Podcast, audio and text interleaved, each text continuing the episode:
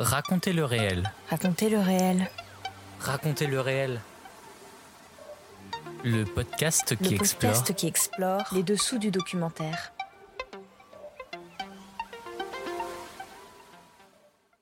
Bonjour, je suis Clément et je vous emmène dans mon univers professionnel qui est aussi ma passion. Épisode 9. Journaliste, écrivain, documentariste, trois façons de raconter le réel. Le grand public souvent me dit ah j'ai beaucoup aimé euh, ton reportage euh, machin pour dire documentaire. Le grand public euh, c'est pas de sa faute, il dit ce qu'il veut, mais c'est une erreur de néophyte en tant que professionnel de croire qu'on peut passer de l'un à l'autre juste en fonction de la durée. Pas du tout. Pour moi, en tout cas, dans ma vision, un documentaire c'est un récit, c'est-à-dire un arc narratif avec un début, un milieu, une forme de résolution, une fin. Aujourd'hui, je reçois Alfred de Montesquieu. Journaliste, il a reçu le prestigieux prix Albert Londres en 2012 pour sa couverture de la guerre civile libyenne. Mais mon invité est également écrivain et auteur-réalisateur de films documentaires. Il a notamment réalisé La guerre des grands singes en 2015 pour France 5, Père Hamel, martyr de la République en 2018 pour France 2, et est auteur de La route de la soie, série documentaire diffusée en 2017 sur Arte. Avec ses multiples casquettes, nous allons aujourd'hui, avec mon invité Alfred de Montesquieu, questionner les métiers de journaliste, documentariste et romancier. Trois métiers qui racontent le réel mais qui le racontent différemment. Où se situe donc la frontière entre ces trois métiers bien distincts? Attention, raconter le réel épisode 9, ça commence maintenant.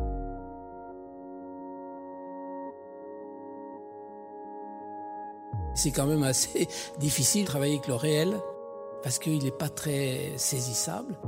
Et c'est vrai que quand on rentre dans sa chambre d'hôtel comme ça et qu'on on, on met ses bobines sur la table de, de chevet. Explorer. Et comme nous, on a des films qui sont d'un certain coût, certains, même d'un énorme coût, c'est pas pour le goût de la dépense, parce que c'est s'endetter. Et j'aime pas m'endetter, mais j'y suis bien obligé, parce que je veux surprendre, parce que je veux être dans la, la, la folle aventure de la vie de, de, de ces animaux. Raconter. Moi, j'ai tendance à valoriser les gens que je filme, des gens de la rue, de, de, de, tout le monde. Et je les valorise en les écoutant, en montant leurs propos. Les gens deviennent des héros, des héros de leur village, de leur endroit. On met les gens en valeur, on a envie que les gens qui vont au cinéma les rencontrent. Défendre. Moi, je voulais faire un film activiste. Donc c'était un film qui était là pour, pour amener de la connaissance, ou, pour avoir un peu plus, amener l'écologie au cœur des consciences. Transmettre. Ce qui m'intéresse davantage, si vous voulez, c'est la réaction des gens eux-mêmes. C'est la réaction des gens eux-mêmes. Pourquoi? Eh bien, c'est que euh, les cinéastes, les cinéastes qui viennent faire des films dans ces pays, ne se rendent pas compte qu'il qu peut exister un dialogue absolument extraordinaire entre les gens qu'ils étudient ou qu'ils filment et eux-mêmes. Et que ce dialogue vient justement de ce moyen miraculeux qu'est le film. Le documentaire se dévoile dans Raconter le réel. Dans Raconter le réel.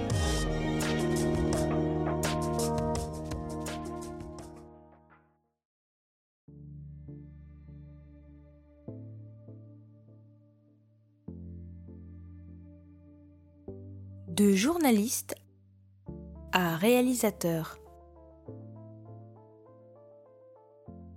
Alfred de Montesquieu, est-ce que vous pouvez nous raconter votre parcours? À la base, vous êtes grand reporter, journaliste. Comment êtes-vous devenu journaliste?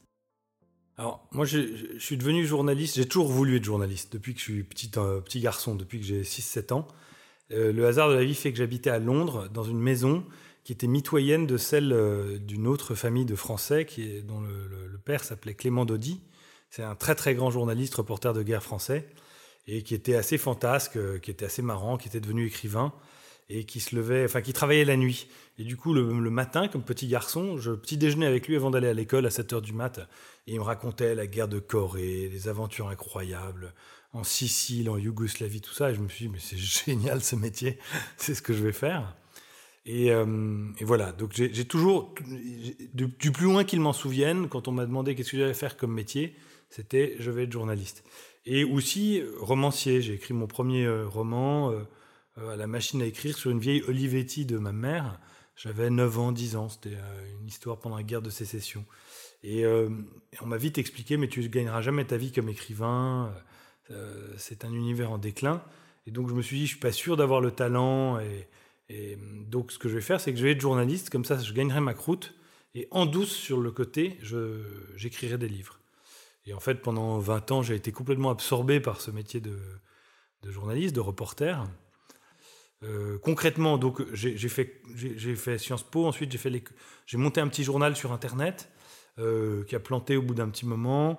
Euh, je me suis présenté, j'ai fait Columbia, qui est la grande école de journalisme américaine, qui distribue les prix Pulitzer, tout ça, c'est la grande université américaine de journalisme.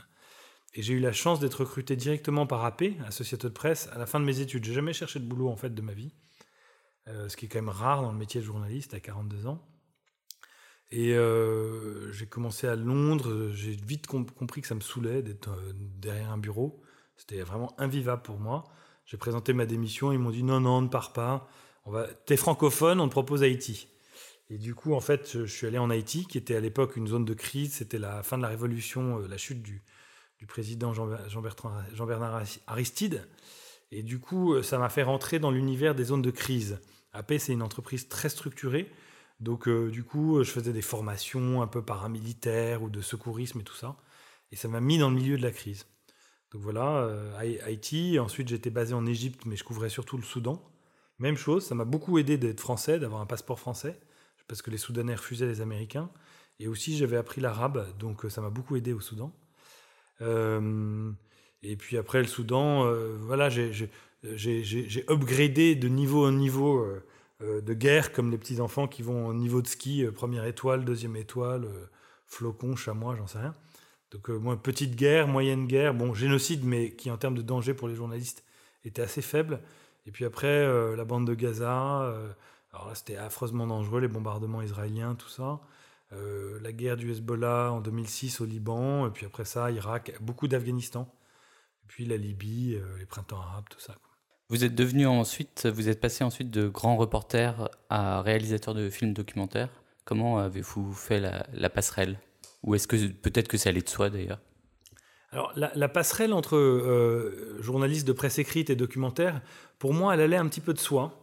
Euh, parce que, pour plusieurs raisons. D'abord, quand j'étais à Columbia, comme je disais, j'étais convaincu que j'aurais pas le niveau pour écrire en anglais. Et du coup, j'avais suivi la formation euh, documentaire avec les, les, big guys de PBS, euh, de 60 Minutes, qui nous donnaient des cours et tout. Et bon, les hasards font que j'ai été embauché en presse écrite. Mais j'ai toujours, toujours travaillé tous les médias. j'ai toujours fait de la photo.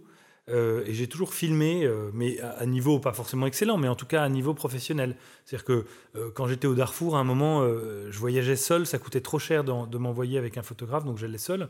Je faisais des photos, j'ai une photo qui a été en couverture du Monde, des photos d'agence. Hein, et même chose, j'ai filmé pour APTN, qui est la branche télé de presse.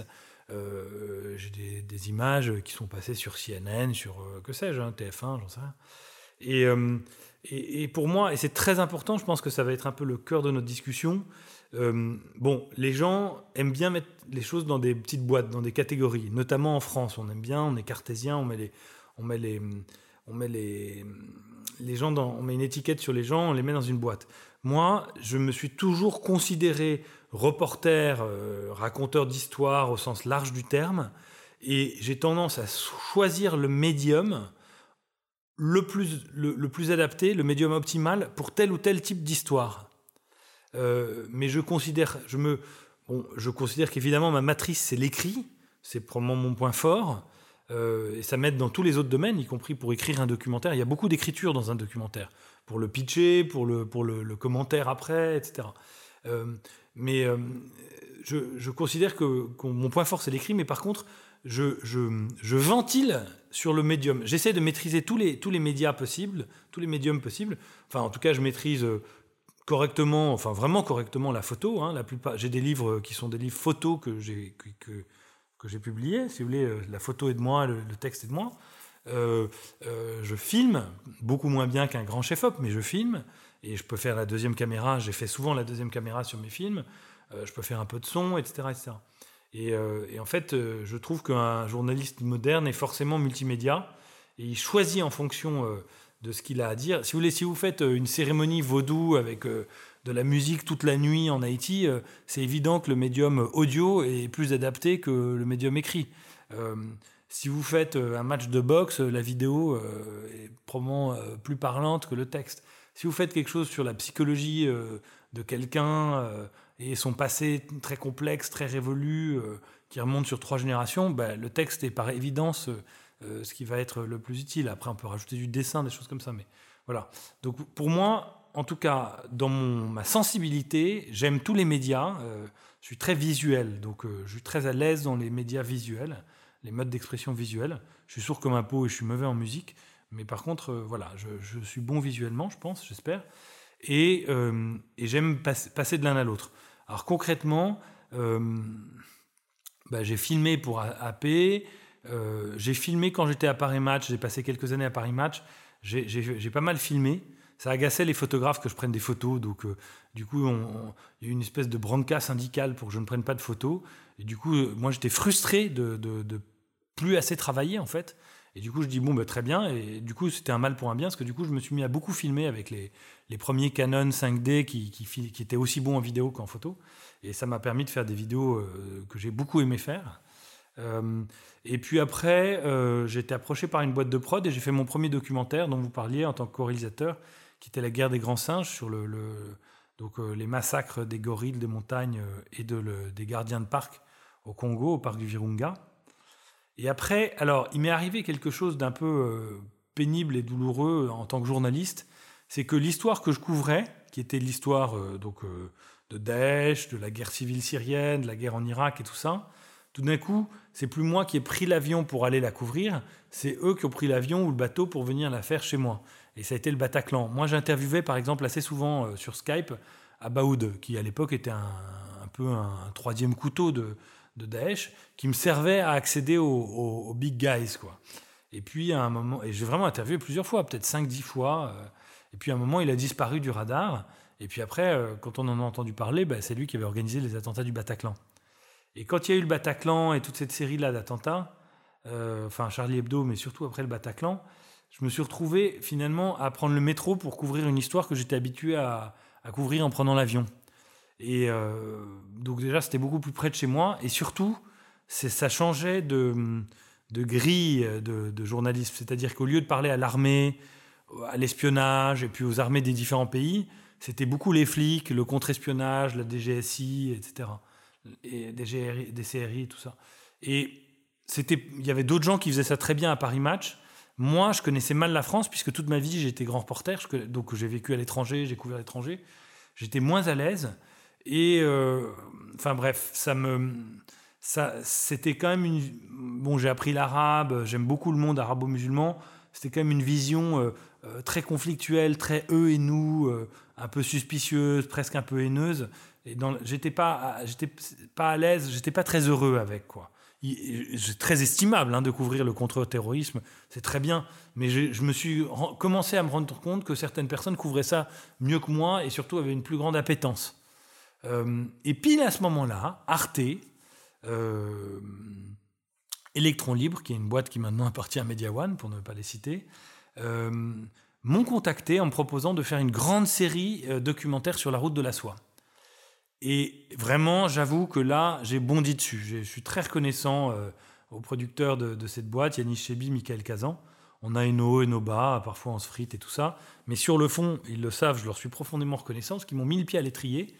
Et j'ai fait cette série de voyages euh, franchement merveilleuse. Avec, euh, je suis pas le réalisateur, c'est Xavier Lefebvre, un grand réalisateur de documentaires qui réalise. Moi, je suis l'auteur et je suis l'incarnant, c'est-à-dire à l'écran, le passeur, si on veut. Euh, et euh, en fait, on a retracé mon idée que j'avais déjà exploitée dans un livre qui s'appelle Oumma, un grand reporter au Moyen-Orient que j'avais publié au Seuil, où j'avais suivi un peu le parcours d'Imbatuta et j'avais regardé un peu le, voyage que faisait Imbatuta à travers le monde arabo-musulman au, tournant du XIVe siècle. Et moi, je faisais le même parcours en, comparant ma vision avec sa vision. Et là, j'ai fait la même, j'ai dupliqué cette méthode, qui d'ailleurs, soit dit en passant, n'est pas de moi, qui est de Kapuscinski, le grand maître euh, du journalisme polonais, euh, qui a écrit un, un, livre merveilleux, qui est une référence absolue, qui s'appelle Voyage avec Hérodote. Euh, et donc moi, j'ai refait la même chose avec Marco Polo. Et j'ai pris le livre des merveilles, le devisement du monde, donc le livre de Marco Polo, je l'ai pris comme une espèce de guide du routard, et j'ai refait son chemin entre Venise et Sienne. pour retracer l'ancienne route de la soie, mais avec la profondeur historique du texte de, de Marco Polo. Donc quand j'arrive en banlieue d'Ispahan, je regarde, euh, euh, je lis le texte de Marco Polo, je regarde ce que je vois moi et tout ça. Et ça, ça m'a mis le pied à l'étrier. Et puis après, je me suis dit, bon, ben, c'est super.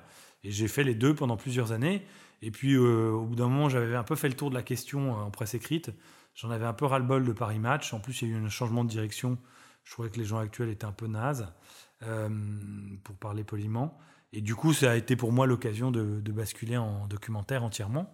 J'ai monté ma boîte de production. Je suis producteur maintenant. J'ai une boîte de prod qui s'appelle Dreamtime. Et voilà, je choisis en fonction des projets. Soit je suis en documentaire, soit je fais un livre de fiction, de non-fiction, on va y venir. Euh, soit je fais des articles pour une merveilleuse revue qui s'appelle Native. Maintenant, je fais pas mal d'articles pour Native. Voilà, je, je, je, fais, je fais pour moi le rêve absolu de ce que peut faire un, un, reporter. C'est-à-dire, je fais que ce qui m'amuse, que avec des gens que j'aime, et, euh, et je travaille au coup par coup sur des projets qui me passionnent.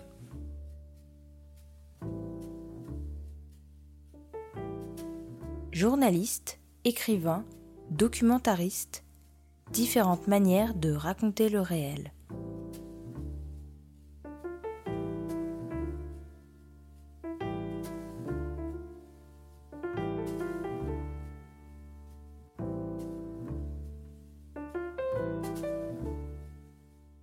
Alfred de Montesquieu, vous êtes euh, donc également écrivain, effectivement. Vous avez écrit notamment Ouma, dont vous venez de parler, un grand reporter au Moyen-Orient, livre autobiographique un peu, euh, et plus récemment, en 2021, L'Étoile des frontières, roman fictif, mais s'inspirant de ce que vous avez euh, vécu également. Nous l'avons déjà dit, vous êtes également journaliste et documentariste. Ce sont différentes manières de raconter le réel. Pouvez-vous nous expliquer les, différentes, les différences en fonction du médium utilisé? Alors, on n'a qu'une heure de, podcast, donc je ne peux pas tout expliquer parce que je pourrais en parler euh, une journée entière. Alors, j'aimais un petit bémol. Ouma, euh, le livre sur le Moyen-Orient, c'est pas un livre autobiographique. C'est effectivement un récit dans lequel je suis à la première personne, mais c'est pas du tout euh, les aventures de Alfred Tintin reporter. En fait, c'est un recueil de reportages mis en perspective avec de l'analyse géopolitique c'est important parce que, en gros, l'idée, c'est que c'est pas mes mémoires, quoi. Bon, bref, ça, c'est pour Ouma. Pour euh, L'Étoile des frontières, donc qui vient de sortir chez Seuil, là, effectivement, c'est un stade. Euh, enfin, c'est une marche euh, très grande pour moi. C'est un, un, seuil très différent. C'est vraiment un peu une révolution. C'est-à-dire que c'est une fiction, c'est une fiction assumée comme telle. Alors, pas mal de gens me disent un peu goguenardement, dis-moi, ça ressemble beaucoup au réel. Et c'est vrai que ça ressemble beaucoup au réel. Le héros du livre s'appelle Olivier euh, Méry. Euh, c'est un, un, hommage à Olivier Voisin, qui était mon ami, euh, qui est mort, à, photographe de guerre, mort à Idlib. Et à Méry, c'est l'anagramme enfin, de Rémi. Et c'était mon grand, grand, grand ami Rémi Ochlik, qui a été tué, assassiné par le régime à Homs, le régime syrien à Homs, 22 février 2012. Et le livre s'inspire directement de leur vie et leur rend hommage. Mais pour autant, c'est entièrement une fiction. C'est-à-dire que ça puise dans le réel des éléments de leur vie, déjà de, deux vies différentes, pour, euh, pour créer un personnage euh, de fiction. Et, euh, et l'autre héros, alors pas mal de gens, c'est pas le héros, mais oui, l'un des héros, s'appelle Axel, mon voisin. Alors les gens goguenardement disent Ouais, le grand reporter un peu cynique, un peu cotard. Dis-moi, il ressemble beaucoup à quelqu'un en, me regardant, en clignant de l'œil. Et je, je, je, vous jure que c'est vrai. Pas une seconde, j'ai pensé à moi en l'écrivant. Euh, pour autant, il y a des, choses qui lui arrivent qui me sont arrivées, mais qui parfois sont arrivées à des amis à moi. J'ai pioché très très librement. C'est la liberté de la fiction. C'est la liberté de la fiction. Il y a des épisodes qui me sont arrivés euh, euh, en, Libye, par exemple. Il y a Ahmed, ce chauffeur complètement fonce-dé qui fume pétard sur pétard, qui est tellement high, qui confond le pommeau de sa Kalachnikov avec sa boîte de vitesse en conduisant, et qui met, qui met Rihanna euh, à fond, à fond, à fond, pour couvrir le, bruit des bombes. Comme si, euh, comme si Eminem Rihanna, euh, par pensée magique, allait le protéger des, bombes et des tirs de sniper qu'il cible quand il traverse la ligne de front. Bon, ben ça, par exemple, c'est une scène réelle qui m'est réellement arrivée. J'étais dans la voiture, c'était à Mitrata. et je mets ça à Holmes dans le roman. donc, j'ai pris énormément du réel. Alors, pourquoi j'ai pris du réel? Plutôt que d'inventer entièrement des personnages. en fait, c'est pas par, euh, comment dire, par manque d'imagination. Je peux très bien inventer des gens. Enfin, c'est assez facile finalement d'inventer. Ça peut être plus dur de, leur donner de la crédibilité, mais en tout cas, c'est facile d'inventer des personnages. Moi, les personnages secondaires, enfin les personnages qui sont en toile de fond de l'Étoile des frontières, qui est un roman picaresque, donc qui est un roman avec beaucoup de rencontres, c'est un roman de voyage, donc avec beaucoup de rencontres, ces personnages sont tous réels, à vraiment une toute petite exception près. La raison, ma motivation pour le faire, c'était finalement de rendre hommage à ces gens, de dire voilà, ces gens-là ont existé. Donc là, ça répond à votre question euh, par la bande, ça rejoint le journalisme. J'ai voulu. Ce qui est terrible dans le journalisme de presse écrite, beaucoup plus qu'en photo, c'est pour ça que j'ai toujours un peu envié les photographes, c'est que les souvenirs vous glissent entre les doigts comme des grains de sable quand on prend du sable très fin, une poignée de sable sur une dune dans le désert. C'est-à-dire que vous attrapez quelque chose, vous le tenez très fort, et en fait, inexorablement, inexorablement ça, vous, ça vous file entre les doigts, et puis au bout d'un moment, vous ouvrez la main, il reste plus rien, ou presque plus rien, juste le souvenir. Et en plus, un souvenir qu'on peut contester, qu'on peut, qu'on peut questionner. Et, et, moi, je voulais... Euh, graver un peu dans le marbre, avant qu'elle s'efface, les, images, les visages de ces gens que j'ai croisés, d'un courage inouï, euh, d'une noblesse extraordinaire, euh, euh, qui ont correspondu à un moment précis de la révolution libyenne, syrienne, pardon, d'un moment précis de la révolution syrienne, qui est le basculement dans la désespérance. C'est-à-dire que ils ont fait une révolte pour réclamer la démocratie, comme les autres pays du printemps arabe elle a été baignée dans le sang. Ils ont cru qu'ils allaient pouvoir faire une révolution. Elle a été baignée dans le sang. Ils ont cru qu'ils allaient pouvoir avoir le soutien de l'Occident. Elle a été baignée dans le sang et dans les bombardements chimiques. Et à ce moment-là, ils se rendent compte qu'ils ne sont pas des êtres humains au même titre que les autres êtres humains de la planète, que tout le, tout le blabla humaniste euh, que leur sert l'Occident euh, n'est pas vrai, que la ligne rouge dont parlait François Hollande, euh, qui ne devait pas être franchie, qui était celle des, bombardements chimiques, euh, n'est pas vrai, que Barack Obama et donc Hollande se sont débinés, et qu'en gros, on peut les bombarder comme des, comme des, comme des infra-humains, quoi. Que, en gros, leur mort par bombardement chimique ne compte pas. Et c'est cette trahison-là, cette désespérance-là, qui en partie va expliquer l'avènement de, de, Daesh, hein, puisque le modèle de l'humanisme occidental ne, compte pas pour eux, enfin, euh, ne, est pas disponible. Euh, du coup, ils basculent dans un anti-modèle. C'est ce, drame-là qui est le cœur du roman et que je voulais transcrire dans toute sa vérité journalistique. Et ça me permet de rebondir sur la question que vous alliez me poser, qui est mais pourquoi un roman? Ben Justement parce que c'est trop complexe, trop long, trop subtil pour moi à décrire par, euh, par l'article. Ben du coup, il me fallait 350 pages. Et pourquoi pas un essai dans ce cas-là? Ou un documentaire? Alors, pourquoi pas un essai? Parce que je pense que personne ne le lirait, ça ferait chier tout le monde, ce serait trop complexe, ça ne s'adresserait qu'à des spécialistes, soit du Moyen-Orient, soit des philosophes. Hein. Il y aurait mille et une personnes qui pourraient regarder telle ou telle partie du récit, de l'essai, en disant Ah, je l'ai déjà fait, je l'ai fait mieux que lui, euh, qu'est-ce qui vient nous faire chier dans un domaine qui n'est pas le sien? Euh, et pourquoi pas un documentaire? Ben, Parce que j'ai des amis qui l'ont très très bien fait et euh, que c'est trop complexe pour moi à faire comme documentaire. Et puis parce que, et ça c'est quelque chose que j'ai appris d'Henri Turenne, qui était un des grands maîtres de, euh, du tour de table de la, du prix Albert Londres. Le prix Albert Londres, c'est un peu comme la table ronde du roi Arthur. On se réunit en rond autour d'une table et tout le monde est égal. Et, Henri de Turenne, qui était un très très grand donc, journaliste, est passé de la presse écrite au documentaire et du documentaire aux films de fiction et aux téléfilms. Et ça me chatouillait à l'époque, et maintenant il est mort, mais c'était il y a 5, 6, 7 ans. Euh, ça me chatouillait, ça me picotait. Et je disais, oui, je ne sais pas si je vais le faire. J'ai peur de commettre une infidélité vis-à-vis de, de, mon credo, qui est le journalisme et tout ça. Il m'a dit, non, non, détrompe-toi. Euh, euh, la fiction est, la, est le peu, enfin, en tout cas, une certaine fiction est le prolongement du journalisme par d'autres moyens. Euh, c'est juste une manière de rentrer dans l'intime.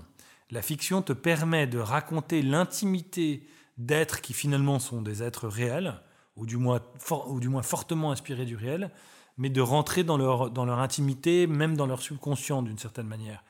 Donc de leur faire dire des choses qu'ils ne diront jamais dans un article, jamais dans un journal télévisé, et probablement jamais ou très très difficilement dans un documentaire. Donc voilà, pour moi, la fiction est le prolongement euh, du journalisme par d'autres moyens. Je sais même plus si la phrase est d'Henri de Turenne ou de moi, mais dans ma tête, elle est d'Henri de Turenne. Et pour moi, c'est oui, c'est un peu ma, ma devise, quoi. Alfred de Montesquieu, vous avez également réalisé plusieurs documentaires. Qu'est-ce que le format, le style documentaire vous apporte en plus par rapport au journalisme et à l'écriture? Alors, le documentaire, ça n'est pas pour moi une forme naturelle. J'ai pas appris ça, euh, enfin un petit peu en l'université, mais ça m'est pas spontané. C'est-à-dire que l'écriture, si j'ai jamais eu l'impression de euh, travailler pour écrire. Ça, ça, m'est très naturel. Alors évidemment, je, lis je lis énormément euh, depuis que je suis petit. En plus, j'ai grandi en pension, je me faisais chier, j'avais 4 heures d'études par soir. Donc en fait, je lisais. Donc en fait, j'ai beaucoup appris à écrire en, en lisant les grands maîtres.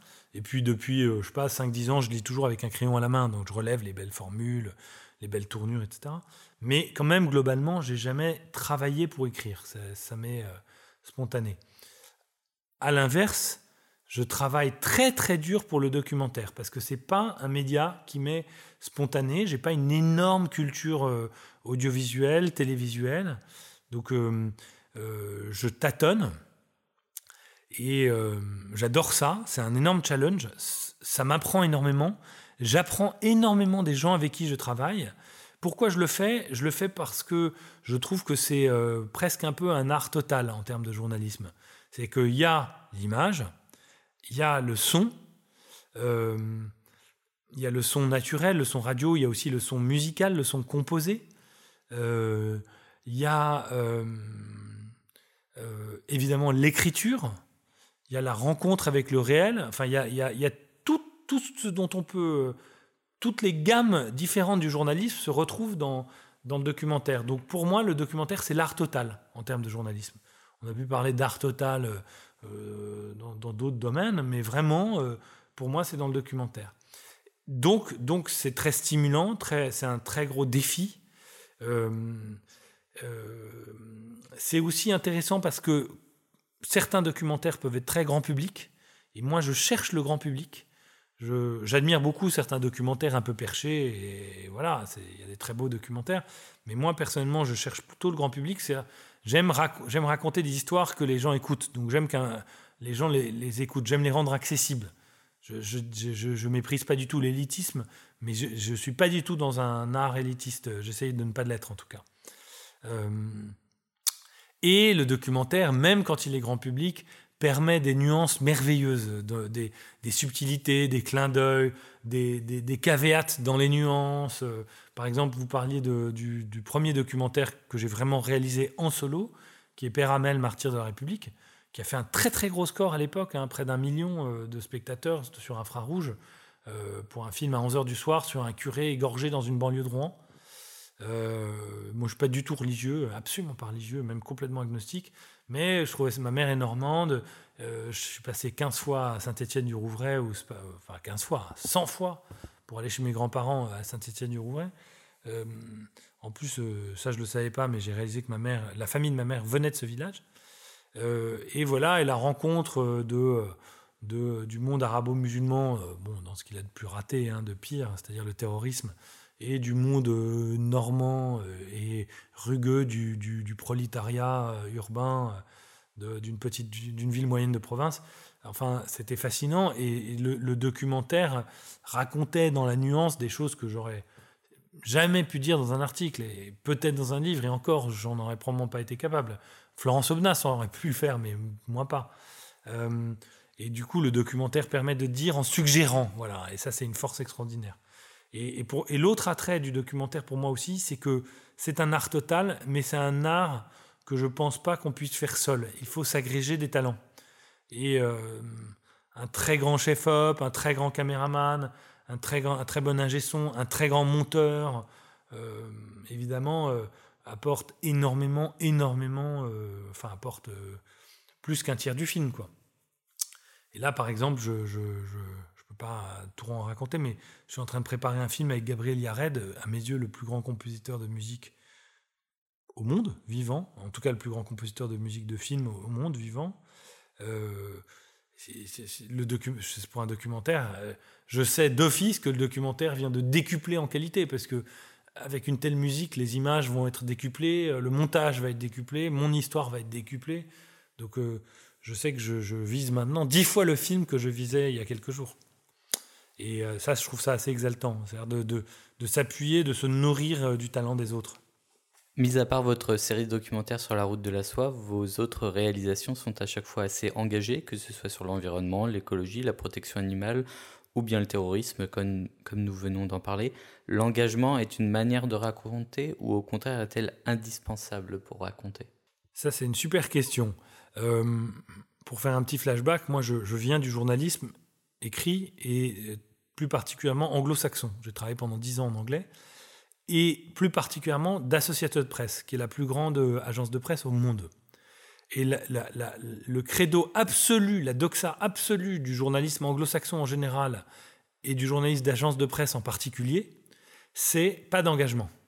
C'est neutralité, objectivité. Alors même si on sait bien que l'objectivité absolue reste un idéal inatteignable, en tout cas, euh, nous, euh, elle, était, l'opinion était, était, était euh, pourchassée comme une, une horrible faiblesse personnelle et vraiment une, scorie, un excrément du, une déjection du journalisme. Vraiment, hein, mes mots sont violents à dessein.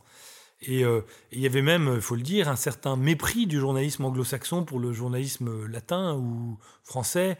Euh, ce côté euh, à toujours se promener partout en disant moi, moi, moi, et en ayant toujours des opinions sur tout.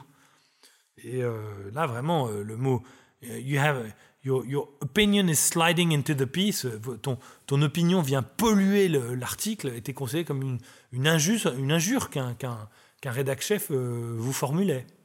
Et donc vraiment, moi j'ai été biberonné à ça et j'ai trouvé ça formidable avec cette idée que comme ça, au moins le monde, le monde avait une forme d'universalité, même si le journalisme est forcément biaisé et que les plus grands journalistes anglo-saxons, quand ils arrivent à couvrir le, conflit israélo-palestinien, ne sont pas forcément euh, moins biaisés que les autres. Euh, mais en tout cas, c'était la doxa, c'était l'idéal, c'était l'objectif. Et quand j'ai commencé le documentaire, les livres et le documentaire, euh, quelqu'un m'a dit, alors je sais plus qui, m'a dit, tu sais, le. Au début, mon premier film, par exemple, sur les gorilles, euh, bon, c'est un documentaire, mais en fait, ça ressemble plus à un long reportage. C'est une enquête, mais c'est un reportage de 52 minutes. Et bon, euh, c'est pas un mauvais film, mais c'est pas un film très abouti finalement.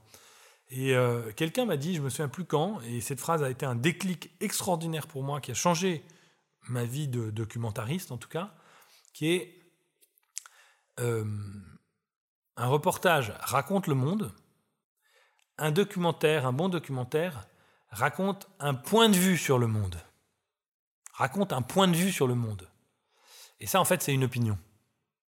Et en fait, je me suis rendu compte qu'il fallait, si je voulais passer au documentaire, et peut-être même au livre, il fallait à un moment sortir de ma tanière de l'agence de presse, ma tanière de, de l'objectivité ou de l'idéal de l'objectivité.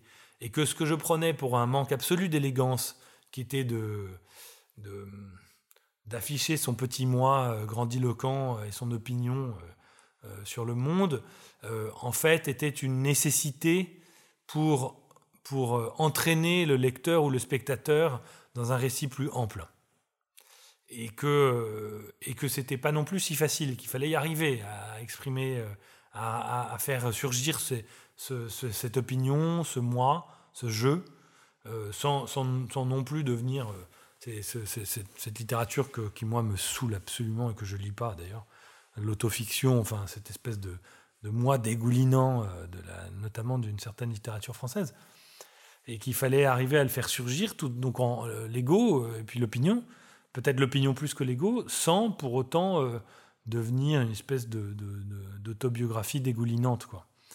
Et euh, c'est cet art, cette petite musique-là que je, cultive depuis, euh, que j'essaie de cultiver. Dans mes documentaires, c'est assez facile parce que je, je, ne mettrai jamais le jeu dans un de mes films. quand je réalise, quand je suis auteur de documentaires avec Xavier Lefebvre, par exemple pour Arte, eh bien, je mets le jeu, mais c'est lui qui me le demande. Et c'est un, c'est un pas de deux parce que c'est avec lui et il reste le réalisateur, donc le film lui appartient. Et en même temps, j'en suis l'auteur, donc il me co-appartient d'une certaine manière. Euh, je dis tout ce qui réussit est de lui, tout ce qui est raté est de moi, mais c'est un peu ça. Parce que quand quelque chose n'est pas réussi, c'est à moi qu'on le reproche, pas à lui. Euh, et, euh, et donc là, euh, quand même, surgit une forme de ressenti, d'émotion, qui, est ce qu'on cherche, hein, ce que cherche Arte de toute façon, puisque je suis à l'écran. Ça veut bien dire que j'assume d'être le, passeur, c'est-à-dire l'intermédiaire entre le spectateur et, le personnage. Et puis dans le livre, j'essaye de ne pas, mais, mais, l'époque a besoin de ça. Et, on est quand même aussi dans une époque où les gens, euh, quand même globalement, lisent de moins en moins, sont de plus en plus euh, pressés, speed. Euh, le temps de loisir qu'ils auraient pour lire est dévoré d'une part par les réseaux sociaux, d'un côté, dans le côté speed, et d'autre part dans cette espèce de besoin primordial qui date de la préhistoire ou qui date de l'enfance, qui est ce besoin de récit, donc de fiction du monde. Euh, bah, il y a Netflix et tout ça. Et donc, euh, que ce soit dans, l'information immédiate ou que ce soit dans le récit euh, presque psychanalytique, le, récit écrit se fait, le, roman se fait dévorer hein, de toutes parts. Et donc, il faut respecter son, son, lecteur, sa lectrice, et il faut aussi l'aider à accepter que qu'il ou elle est tellement sollicité qu'il faut vraiment, vraiment faire très très efficace. Pas parce que le lecteur est plus bête qu'avant, mais tout simplement parce qu'il il est beaucoup plus euh, zapper, beaucoup plus sollicité. Et, moi le premier, hein, euh, franchement, euh, quand je, avant je, lisais deux, trois heures par jour. Maintenant, si j'arrive à dégager une heure de lecture par jour, c'est déjà bien. Quoi.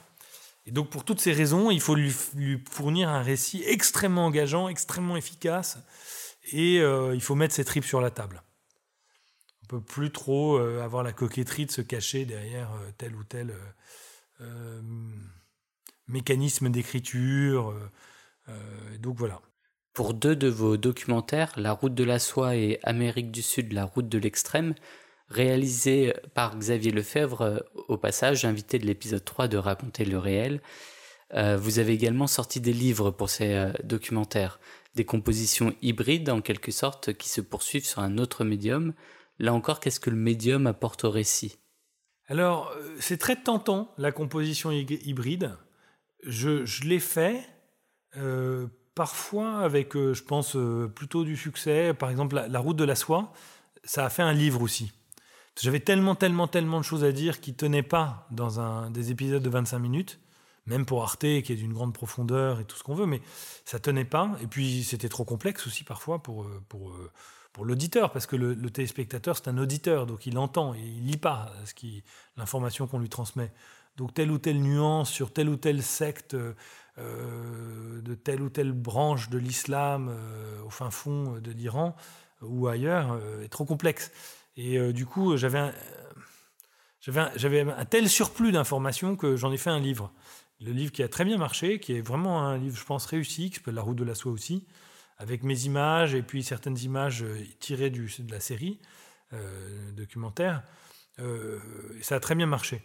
D'autres livres, par exemple, j'ai fait un livre l'année dernière chez Gallimard, qui est, qui est le même mécanisme, qui est le débord de euh, La route des extrêmes, la traversée que j'ai faite pour Arte à travers l'Amérique du Sud. Le livre a moins bien marché. Moi, je trouve que c'est un livre intéressant, j'étais content d'écrire, mais il est plus austère en fait.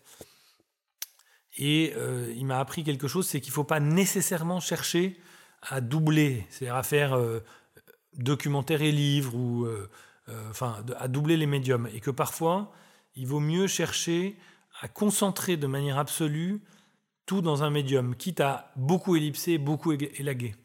Et, euh, si tu n'as pas réussi à tout mettre, si tu as des regrets, des remords, euh, c'est que tu n'es pas un assez bon réalisateur. Il faut, que tu travailles plus. Il y a des manières de tout mettre, en tout cas de tout suggérer. Il faut ellipser, il faut mettre plus de musique, il faut, faut, être, plus subtil, plus intelligent, mais il faut y arriver. Et, dans ce cas-là, euh, euh, s'il y a une version écrite après derrière, ça sera pour une autre raison. Ça ne sera pas juste parce que c'est un débord du, film.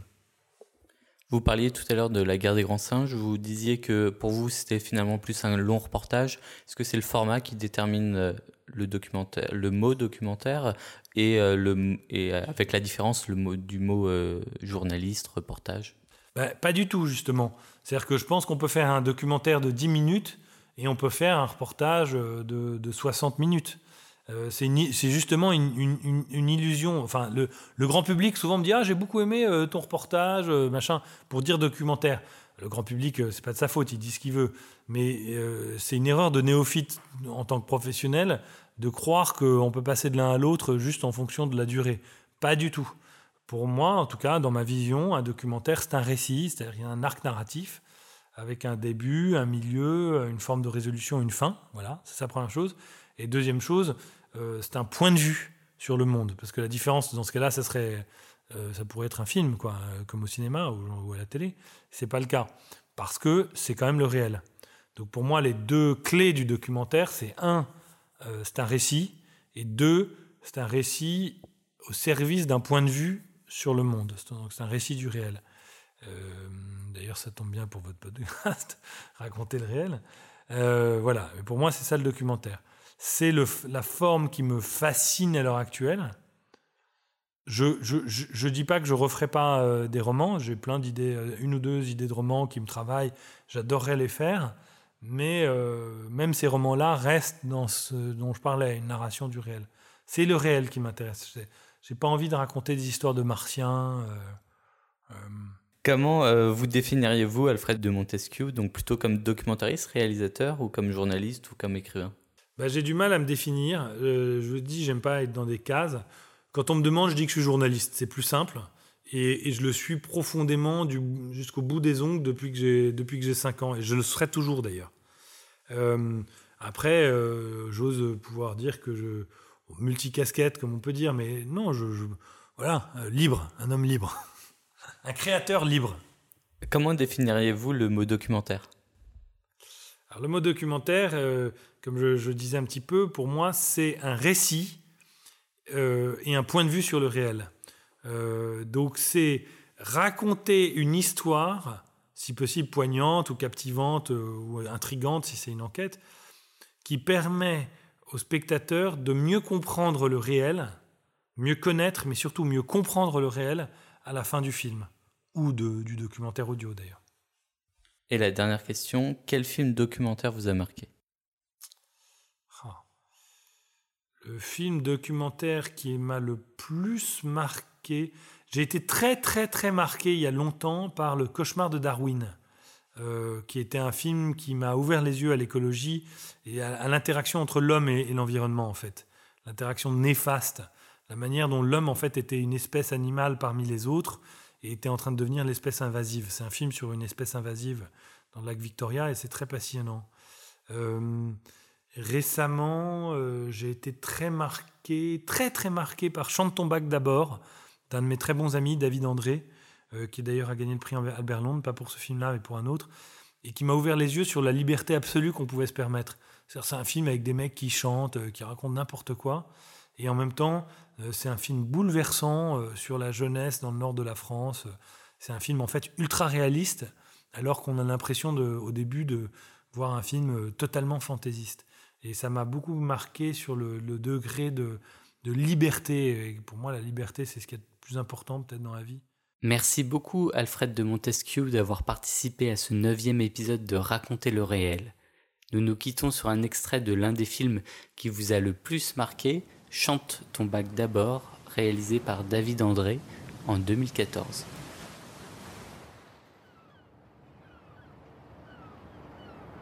L'histoire que je vais vous raconter s'est déroulé à Boulogne-sur-Mer, dans le Pas-de-Calais.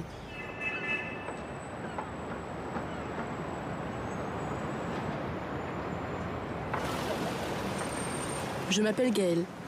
Dans ce documentaire, vous allez découvrir ma vie et celle de mes amis pendant notre année de terminale. L'histoire d'une bande d'ados rêveurs, un peu rebelles, parfois carrément paumés. La vie de nos familles aussi.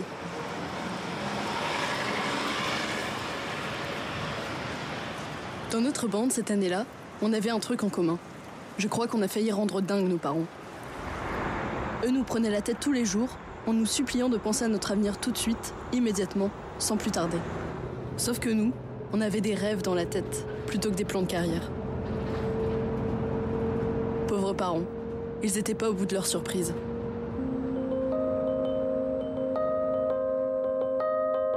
Si vous avez 17 ans, si un beau jour vous les avez eus, si vous êtes encore enfant, au fond, ou si vous n'y croyez plus, c'est l'histoire de nos 17 ans.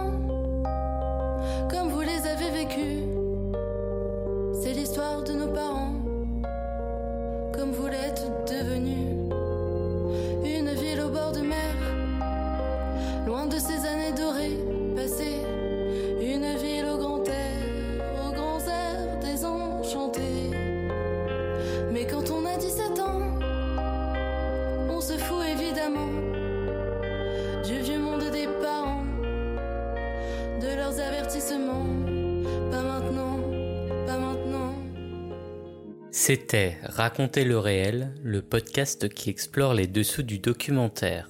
Réalisé en 2021 par moi-même, Clément Touron, et avec l'aide de Justine Lofredo. Si vous avez aimé ce podcast, n'hésitez pas à le noter sur Apple Podcast et à commenter.